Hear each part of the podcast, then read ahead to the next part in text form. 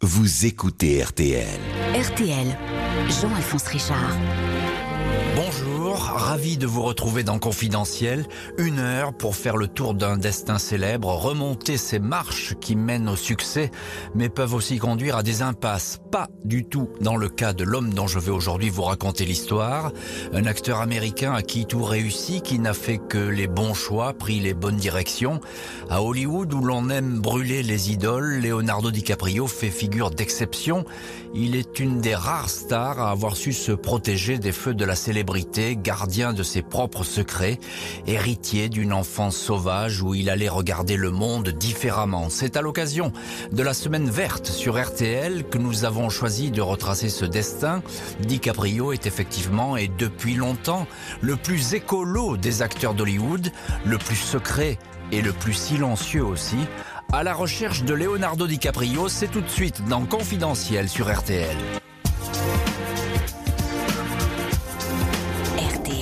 Confidentiel, Leonardo DiCaprio. Jean-Alphonse Richard. Leonardo DiCaprio n'a jamais embrassé le monde sur la proue du Titanic. Cette bouffée de romantisme qui le rendit universellement célèbre était une illusion. Depuis tout petit, il savait que c'était le monde entier qui faisait naufrage et qu'il faudrait bien, un jour, se décider à le sauver. Leonardo Wilhelm DiCaprio a vu le jour le lundi 11 novembre 1974 à 2h47 du matin dans une clinique de Los Angeles. Fils unique d'un couple de hippies rescapés des 60s, un père, George DiCaprio, d'origine italienne, auteur de bandes dessinées satiriques et éditeur de ses propres œuvres. De lui, l'acteur a hérité une allure, une démarche et la faculté de ne jamais avoir peur. Une mère, Irmeline Hindenbirken, dont les parents allemands ont fui le nazisme. D'elle, Leonardo a reçu ses mèches blondes, ce regard bleu magnétique et le don de disparaître. La légende veut que son prénom aurait été choisi par ses parents lors d'un voyage en Italie, une visite du musée des Offices à Florence, devant une toile de Léonard de Vinci, Leonardo da Vinci, le bébé à naître se serait violemment agité dans le ventre de sa mère. Ce jour-là, il serait décidé que ce garçon porterait le prénom d'un génie universel de l'humanité. Leonardo DiCaprio a de vrais parents, mais pas de vraie famille.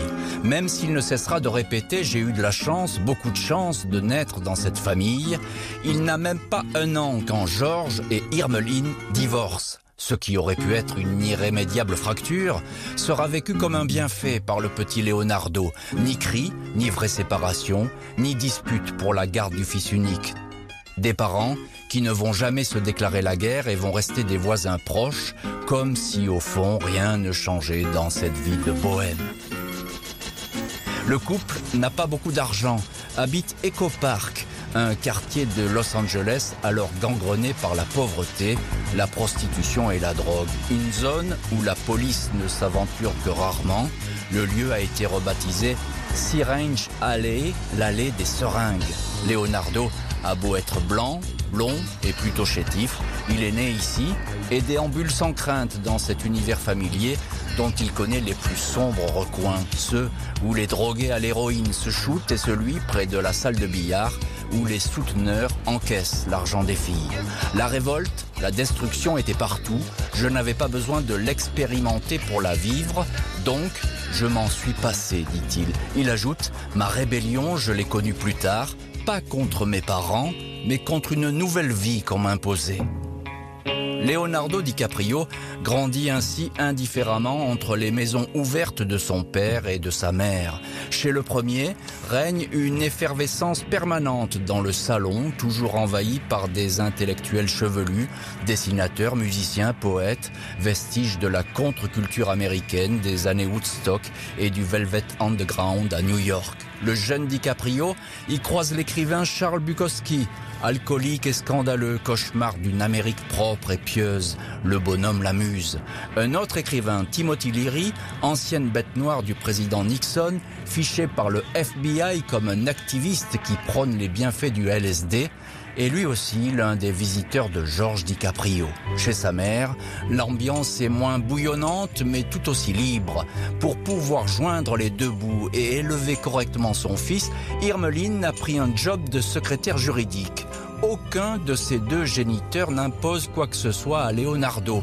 Quand il déclare, à 5 ans, qu'il aimerait jouer dans des films, personne ne l'en dissuade. Tout au contraire, son père, sa mère et sa grand-mère maternelle vont le pousser dans cette aventure qui pourrait n'être pourtant qu'un simple caprice. Son père lui dit « tu y arriveras », sa mère le rassure, tu ne dois rien à personne, tu peux t'arrêter à n'importe quel moment. Leonardo DiCaprio n'aura ainsi aucune appréhension, libre de suivre son idée et certain de pouvoir reprendre sa liberté dès qu'il le souhaitera.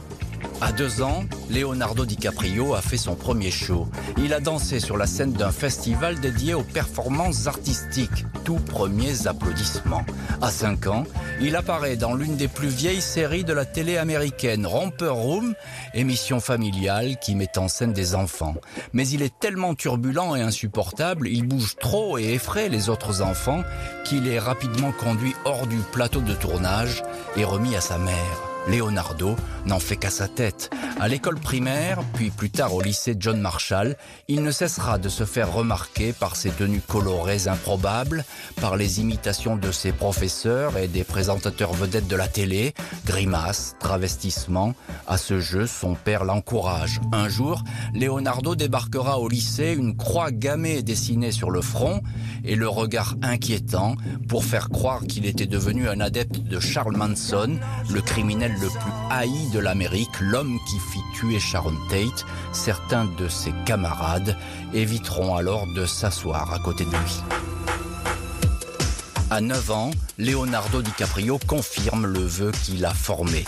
Il veut être acteur. En fait, il a été abasourdi de découvrir que son demi-frère, avec qui il fait les 400 coups, Adam Farrar, trois ans de plus que lui, le fils de la nouvelle compagne de son père, a empoché pas moins de 50 000 dollars pour le tournage de quelques pubs pour des céréales.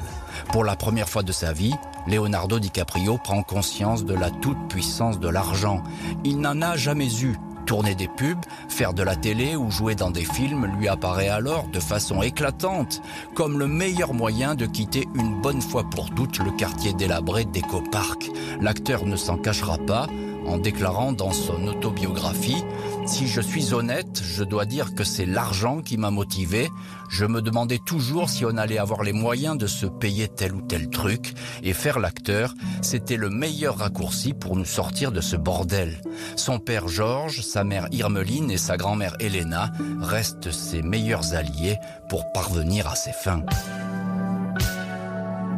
Leonardo DiCaprio enchaîne donc tous les castings où l'on recherche des enfants. Sa mère l'accompagne, quitte parfois à faire des kilomètres pour arriver à l'heure au rendez-vous.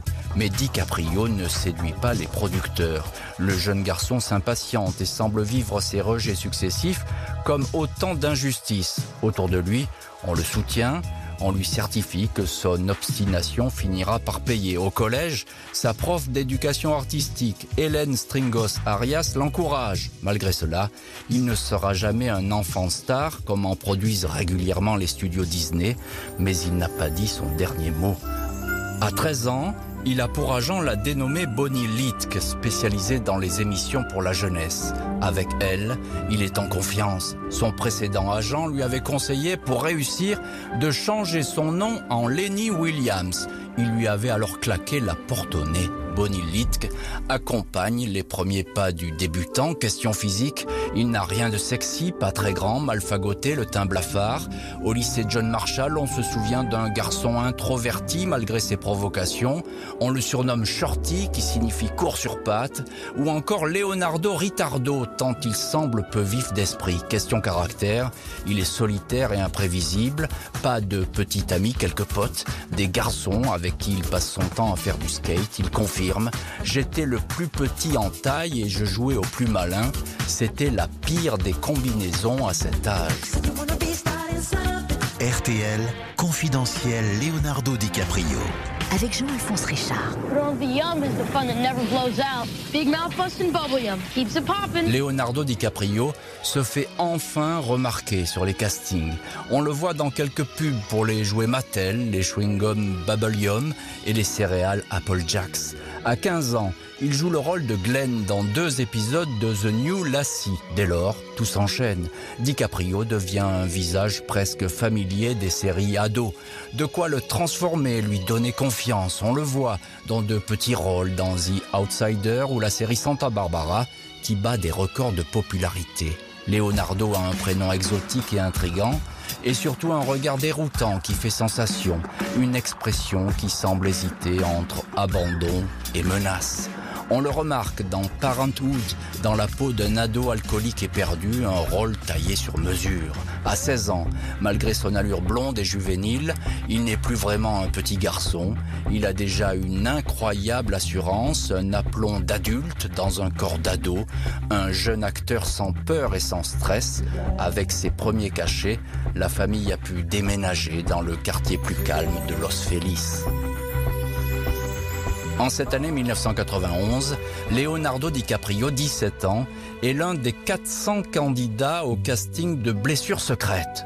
La production recherche un ado pour affronter Robert De Niro en beau-père tyrannique. Le réalisateur sait d'emblée qu'il va choisir DiCaprio. Il a l'exa profil souhaité. Lors des essais, quand il pique une colère face à De Niro, celui-ci l'arrête et répète « c'est bien » c'est bien, pressentant peut-être qu'il a en face de lui l'un de ses plus sûrs héritiers. Quand le film sort, enfin, en 1993, DiCaprio vole tout simplement la vedette à De Niro. Les producteurs, les agents, les journalistes le remarquent.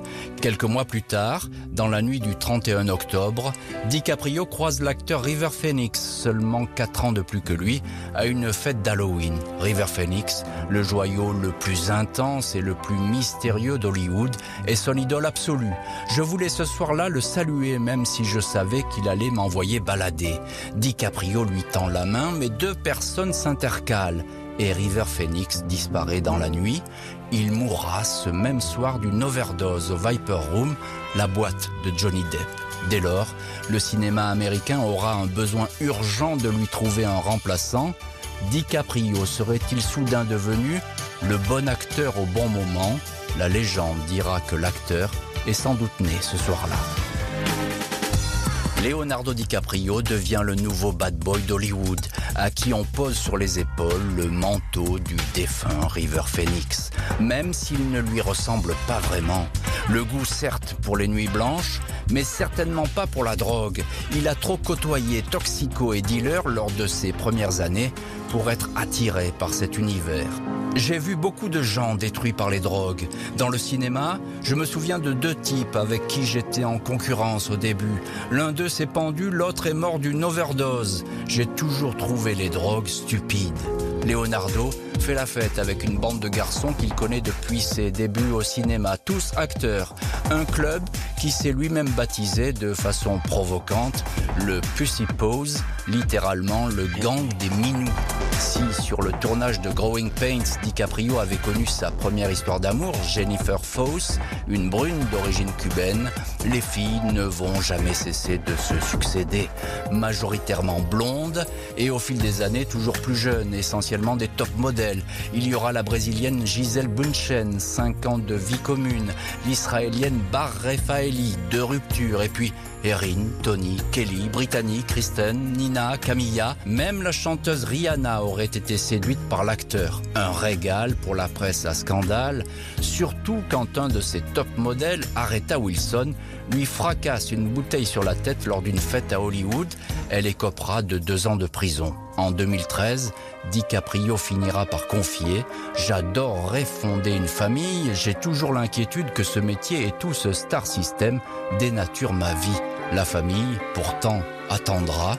Pour le moment, il a 21 ans et déclare Je ne serai plus jamais jeune, donc autant en profiter maintenant.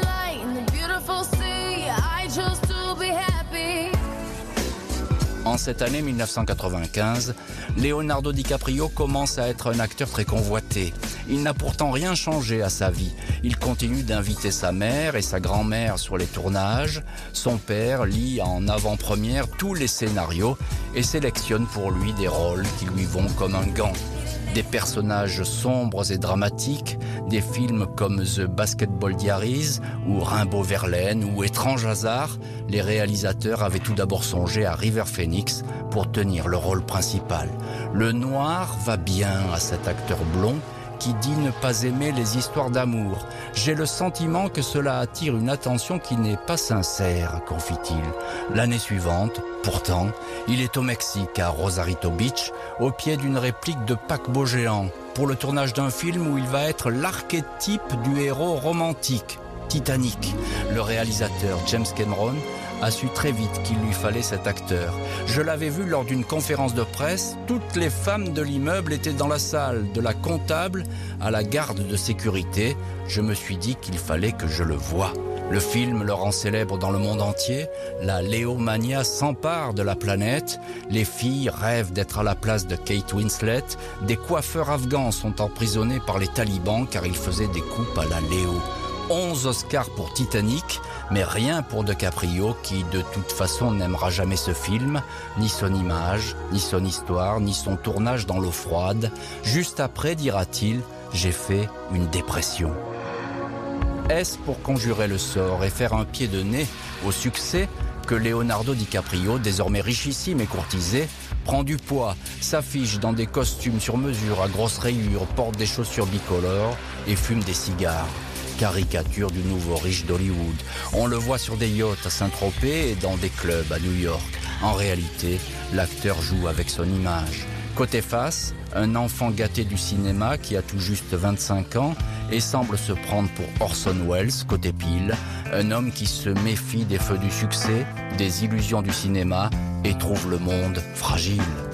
Leonardo DiCaprio a toujours gardé en mémoire un tableau qui trônait dans sa chambre d'enfant, une reproduction bon marché du Jardin des Délices, toile du maître hollandais Jérôme Bosch, Adam et Ève, l'humanité avant le déluge, et puis l'enfer. On y voit une population trop nombreuse qui dévore les fruits de la terre, puis des cieux noirs qui annoncent l'apocalypse. C'était ma peinture favorite, dit-il. Une vision qui l'a sans doute conduit à s'intéresser à l'écologie alors qu'elle n'était pas encore à la mode. Il se souvient qu'enfant, ce qui l'attristait le plus, c'était la disparition de certaines espèces à cause de l'homme. Il cite spontanément le quagga, une variété de zèbre sud-africain, le tigre de Tasmanie ou encore le dodo, un oiseau de l'île Maurice. Dès 1998, il lance donc sa fondation pour venir en aide à la planète. À l'époque, on le prend pour un original, au mieux un jeune Don Quichotte qui va brûler sa fortune dans un combat illusoire. Mais il persévère, on le voit partout, en Arctique auprès de glaciers qui s'étiolent, en Inde sur les inondations, au Brésil pour dénoncer la déforestation, dans les Everglades où la pollution gagne. Il répand une parole à laquelle il croit dur comme fer, comme un missionnaire en croisade. L'air pur, l'eau, un climat sain font partie des droits inaliénables de l'être humain, affirme l'acteur. Ce n'est pas une question de politique, c'est une question de survie, la nôtre.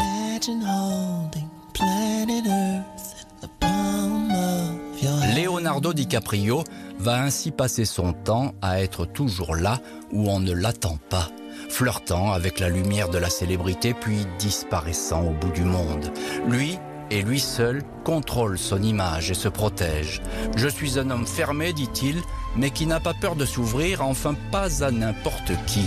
Une journaliste du très sérieux quotidien The Guardian décrit un acteur poli, charmant, drôle, mais qui se débrouille toujours pour ne donner aucun indice sur ce qu'il est vraiment. Inatteignable, imprévisible, à la première de Once Upon a Time in Hollywood au Festival de Cannes, où il a invité ses parents, il échappe en quelques minutes à la sécurité pour filer à l'autre bout de la croisette, dans un club, assister à la projection d'un documentaire écologiste qu'il a produit. Leonardo joue à cache-cache. Où qu'il soit, à peine les mains se tendent pour le saluer, il s'est déjà évaporé. sur le tournage de The Revenant, le film qui lui donnera enfin son premier Oscar, allégorie écologiste sur l'homme et la nature, il semble n'être que de passage, s'absente une semaine pour fêter son anniversaire, un fantôme qui ne fait que passer. Au montage, pourtant, on ne verra que lui, comme si son spectre avait hanté, jour et nuit, le plateau. Après Titanic, Leonardo DiCaprio avait tout de suite annoncé qu'il aimerait revenir à des rôles plus sombres. Il est seul à choisir. Pas d'échec, une fortune exponentielle, une maison des années 20 sur les hauteurs de Los Feliz à San Francisco, ou encore une île privée dans la mer des Caraïbes, Caillé Blacadoré, dédiée à la protection de l'environnement. Malgré l'argent, le succès, DiCaprio affirme qu'il serait toujours le même. J'ai toujours en moi ce garçon de 15 ans qui tournait son premier film, dit-il. À l'approche de la cinquantaine, il est pourtant devenu, malgré lui peut-être, un monstre sacré. Sa seule silhouette suffit effectivement à évoquer l'âge d'or d'Hollywood, celui des vies secrètes et des destins tourmentés derrière les luxueuses façades de Bel Air. Leonardo DiCaprio, mystérieux, intouchable et insaisissable, est aujourd'hui l'unique héritier de ce monde disparu.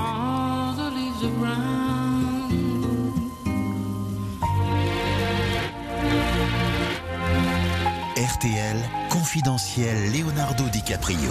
Jean-Alphonse Richard. Bonjour Louis Lepron. Bonjour. Vous êtes rédacteur en chef culture du site Combini Média en ligne, pour être précis. Euh, vous avez eu la chance d'interviewer à deux reprises Leonardo DiCaprio. Je dis la chance parce que euh, c'est vraiment la rareté, c'est le, le, secret qu'il cultive. C'est pas quelqu'un qui parle beaucoup.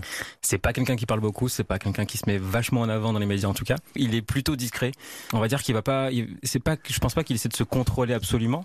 Mais en tout cas, il fait attention à ce qu'il dit. Il est très professionnel et je pense que c'est exactement comment il est dans, dans son travail mais en tout cas, il laisse peu paraître de, de, son intimité ou en tout cas de sa vie privée. Alors ça, c'est un peu le, le, propre des stars et, notamment des, des stars américaines hein, qui sont comme qui ont une espèce de carapace comme ça, qui ont un, un, langage qui est souvent un petit peu préfabriqué. Est-ce que chez lui, vous avez le sentiment que c'est pour soigner son image ou c'est une vraie volonté de, de se protéger euh, et, et, et, de protéger sa personne? Il y, a, il y a un double message, c'est-à-dire que oui, c'est vrai qu'il va souvent sortir des phrases qui sont assez attendues et on sait très bien ce que vont dire les acteurs quand ils disent j'ai adoré le scénario, j'ai mmh. adoré travailler avec ce réalisateur évidemment, tous. Ils vont jamais dire le contraire en interview, surtout quand ils sont producteurs d'un film. Et deuxièmement, je pense que lié à DiCaprio et à sa carrière, c'est l'idée aussi de se dire qu'il est avant tout un acteur. Et c'est pour aussi se protéger par rapport à tout ce qu'il a vécu au début de sa carrière, en tout cas via Titanic notamment, qui était le plus grand succès de sa carrière. C'était l'idée voilà, de, de dire qu'il travaille sur des projets sérieux et qui du coup lui devait répondre aussi sérieusement aux questions des journalistes, mm. en espérant évidemment que les questions soient sérieuses. Et, et Titanic, alors vous, vous l'évoquez, euh, pourquoi est-ce qu'il a autant détesté ce film? bah, je pense que ça a été une période très difficile dans sa vie, surtout après la sortie du film. Il y a eu une telle folie autour de sa personne que je pense que ça l'a un peu dégoûté de, non pas du rôle, mais de, mais de ce qu'il a induit et ce qu'il a eu comme conséquence auprès de sa personne. Ça lui a fait peur presque, c'est ça? Même s'il a pas froid aux yeux, hein. c'est pas, c'est pas un garçon qui. C'est est... ça, il a pas froid aux yeux, mais après, je pense que c'est une, une différence par rapport, en tout cas, entre ses rôles et la réalité. Ouais. Je, j'aimerais jamais être à sa place, euh, vivre, vivre ce qu'il a pu vivre après la sortie de, de Titanic. Euh, il est très investi euh, dans l'écologie et depuis une depuis longue date d'ailleurs, depuis sa, presque son enfance. Euh, c'est un militant vert. Il met beaucoup d'énergie et, et d'argent dans ce combat. Ouais, c'est vrai que ça fait depuis. On, on pense que c'est depuis 10 ans, mais en fait non, ça fait depuis 98. Il a il a créé sa fondation écologique euh, à la sortie de Titanic Donc, aussi. tout jeune. Tout hein. jeune. Après, il dit même que de de lui-même que quand il était enfant, il rêvait d'être euh, un biologiste. Donc euh, c'est presque pas étonnant finalement qu'il se retrouve dans ce milieu-là et qu'il le défende depuis bientôt euh, plus de 20 ans en tout cas. Il met beaucoup d'argent dedans. Et il met en avant ce combat euh, pour l'écologie en permanence. Il est, il est sur tous les fronts. On bah, le voit partout. On le voit partout, oui et non, mais en tout cas régulièrement il fait des levées de fonds, il fait des, il fait des dîners caritatifs. Euh, il a fait des documentaires dont il est lui-même le producteur et même lui-même le finalement l'animateur parce qu'il est, il est face caméra. Donc il se met vraiment en avant dans ces dans ces conditions-là. Donc euh, 20 ans après je pense qu'on peut on peut pas dire qu'il qu'il est pas sincère quoi. Mhm. Mais mais il porte la voix et il utilise aussi ses réseaux sociaux pour justement promouvoir et défendre l'écologie. Alors, il y a aussi euh, une constante chez DiCaprio. Apparemment, c'est un homme de fidélité. Euh, L'écologie, il est resté fidèle à ce combat. Les parents, il est fidèle à ses Mhm. parents. Il y a ses amis, euh, sa bande d'amis. Alors, ça, racontez-nous, parce que c'est quasiment des, des vieux ados aujourd'hui, euh, la bande d'amis de DiCaprio. C'est David Zeddo qu'il a rencontré finalement quand il a commencé à faire ses premiers films. Que je pense à Toby Maguire, c'est le premier qui me vient à l'esprit. Mais finalement, en fait, c'est comme vous le dites, c'est quelque chose de la fidélité, c'est quelque chose qui est au centre de son de sa vie. Et on peut même le dire par rapport à ses collaborations avec les cinéastes. Scorsese, c'était un rêve pour lui. Je l'ai toujours dit. C'était complètement un rêve et c'était aussi une manière de sortir en- à la fois de son image de, de comment dire de garçon romantique de Titanic, c'est-à-dire de cette idée qu'il avait juste une belle gueule d'ange, ce qui était le cas en plus à l'époque, mais il voulait absolument justement la, pas la, la durifier, enfin la rendre plus dure, la Mhm. rendre plus la rendre plus nuancée aussi et d'avoir trouvé Martin Scorsese qui est quand même une figure de l'underground euh, du cinéma, en tout cas new-yorkais, peut-être moins maintenant, mais en tout cas dans les années 70, c'était genre l'idéal pour lui. Alors sortir de, de l'image de Titanic, il l'a fait assez rapidement. On peut pas dire qu'il soit porté trop sur le romantisme. Et une question toute simple. Pourquoi est-ce qu'il n'a jamais fait de comédie, DiCaprio Tous les grands acteurs d'Hollywood ont fait de la comédie. C'est vrai, mais ce je pense que lui, ce qu'il pense, c'est qu'est-ce qu'on retient d'un, acteur à la fin de sa vie? Après avoir fait Titanic, il fait deux trois films qui, même s'ils sont pas des comédies, je pense à La plage de Danny Boyle, L'homme au masque de fer, c'est pas des films qui ont un grand retentissement. Mais il va directement vers des grands réalisateurs. Il dit voilà, à partir de cette année-là, donc il doit être très content quand Martin Scorsese lui dit ok pour Gangs of New York, je vais collaborer qu'avec des grands réals. Et les grands réels, malheureusement, ils font pas trop de comédie. Si on prend des, en tout cas les grands réels contemporains, les Tarantino, même s'il y a du cynisme dans son travail, les Nolan, les Scorsese, euh, et Ridley Scott, ils font pas des comédies américaines. Ils Mhm. font des, des, des comment dire, des, des films, pas d'auteurs, mais des grands blockbusters avec souvent un fond et, et surtout une histoire de l'Amérique. Et je pense que c'est ça aussi qu'il faut, qu'il faut comprendre, c'est que DiCaprio, après Titanic, il veut continuer à interpréter aussi une certaine image de l'Amérique. Et il le fait à travers, finalement, depuis 20 ans, il fait ça. Il fait Gatsby, il fait une certaine idée aussi du de l'esclavagisme aux États-Unis avec Django et, euh, et, et Scorsese. Et il fait que des rôles finalement comme ça. Et il continue encore à le faire. Alors ça, c'est très intéressant ce que vous dites. Ça veut dire que euh, il, il se façonne finalement un vrai destin hollywoodien, DiCaprio. C'est ça, c'est un peu ça. Il, il va chercher en tout cas les rôles qui sont, pour moi en fait, l'idée avant tout, c'est d'avoir ce genre de rôles qui sont hyper forts et hyper durs aussi à mettre en place, parce que finalement, c'est la valeur du biopic et de l'histoire originale et l'histoire vraie. C'est en tout cas ce qui est vachement puissant depuis euh, depuis des décennies finalement à Hollywood, c'est de mettre en avant des, des destins qui sont vrais et qui parlent de, de, de- des États-Unis. Mais il le fait, je trouve, sans prendre trop de risques. Il va vers des réalisateurs qui sont déjà réputés. Mhm. Euh, quand il va vers Scorsese, Scorsese est déjà, il est déjà au sommet. On a, il a plus besoin de prouver quoi que ce soit. Quand il travaille avec Tarantino, c'est pareil. Nolan, c'est pareil. Ridley Scott, c'est pareil. Là récemment, euh, il accepte un projet avec un mec qui s'appelle Adam McKay. Et Adam McKay, c'est un réalisateur qui a fait des comédies justement au départ.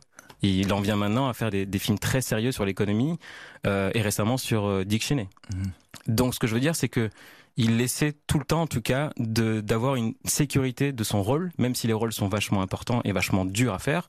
Je pense là, le premier qui me vient à l'esprit, c'est The Revenant, mais il les fait avec des réalisateurs qui sont très confirmés et, Et- qui, qui sont très forts aussi. Et puis il peut se il a ce luxe, lui, euh, DiCaprio, c'est qu'il peut se permettre de choisir. Ça, c'est pas donné à n'importe quel acteur euh, à- Complètement. à Hollywood. Mais ce qui est fou, c'est qu'il se plante jamais. C'est ça le, le plus incroyable, c'est que il y a, y a des réalisateurs et des, des acteurs pardon qui ont fait des qui ont, qui ont- qui avaient le contrôle et le, le pouvoir de choisir, Mais qui ont fait des mauvais choix. qui ont fait des mauvais choix. Lui, je pense qu'il a une telle vision du cinéma une telle, un tel travail, en tout cas en tant qu'acteur, que quand il y a un scénario, euh, c'est pas juste pour le jeter à la poubelle deux secondes plus tard et dire je vais le faire. C'est pour vraiment savoir où est-ce qu'il peut le mener et à quel point il peut le mener à bout. Et aussi comment il va pouvoir collaborer avec le, cinéaste. Par exemple, je pense à The Revenant encore une fois. Au début, il lit le scénario, il se dit bon, bah, ça, ça me va pas en fait. Ça, m'intéresse pas. C'est une histoire commune. Et il suffit qu'il qu'il rencontre Iñárritu pour que là se mette en place une vraie collaboration et que et que la passion, on va dire, d'Iñárritu sur ce scénario, le comment dire, le, le convainque de le faire. Donc c'est avant tout ça. C'est pas juste je vais faire un, un rôle pour faire un rôle. Projet privé, euh, il est pourchassé par la paparazzi, mais ça c'est pas nouveau. Est-ce qu'on sait s'il a des projets, alors là, euh, professionnels, euh, de, de cinéma? Qu'est-ce qu'il a envie de faire? Qu'est-ce qu'il a envie de devenir?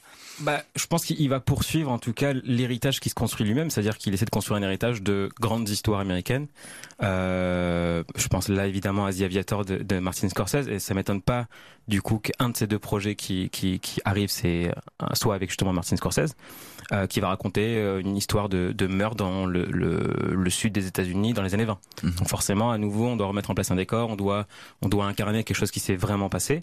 Et à côté de ça, il va aussi travailler du coup avec Adam McKay pour faire euh, là pour le coup c'est une fiction. Il n'y a pas trop de relation avec le euh, l'histoire américaine mais euh, il va je crois qu'il va incarner des des astronautes qui font le tour des médias pour prédire une certaine rencontre avec une météorite ou un astéroïde. Donc il, il, fait des rôles qui sont souvent ambitieux forcément et euh, pas trop à contre-courant de ce qu'on peut attendre. Il est toujours là.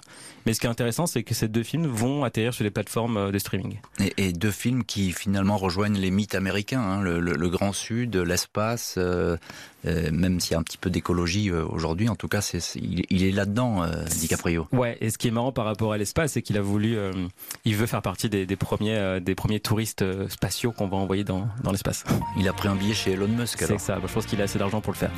Merci Louis Lepron de nous avoir parlé de Leonardo DiCaprio, cet héritier du grand Hollywood qui a les yeux tournés vers l'avenir. Merci à Justine Vignot d'avoir préparé cette émission, à Philippe Duval de l'avoir réalisée.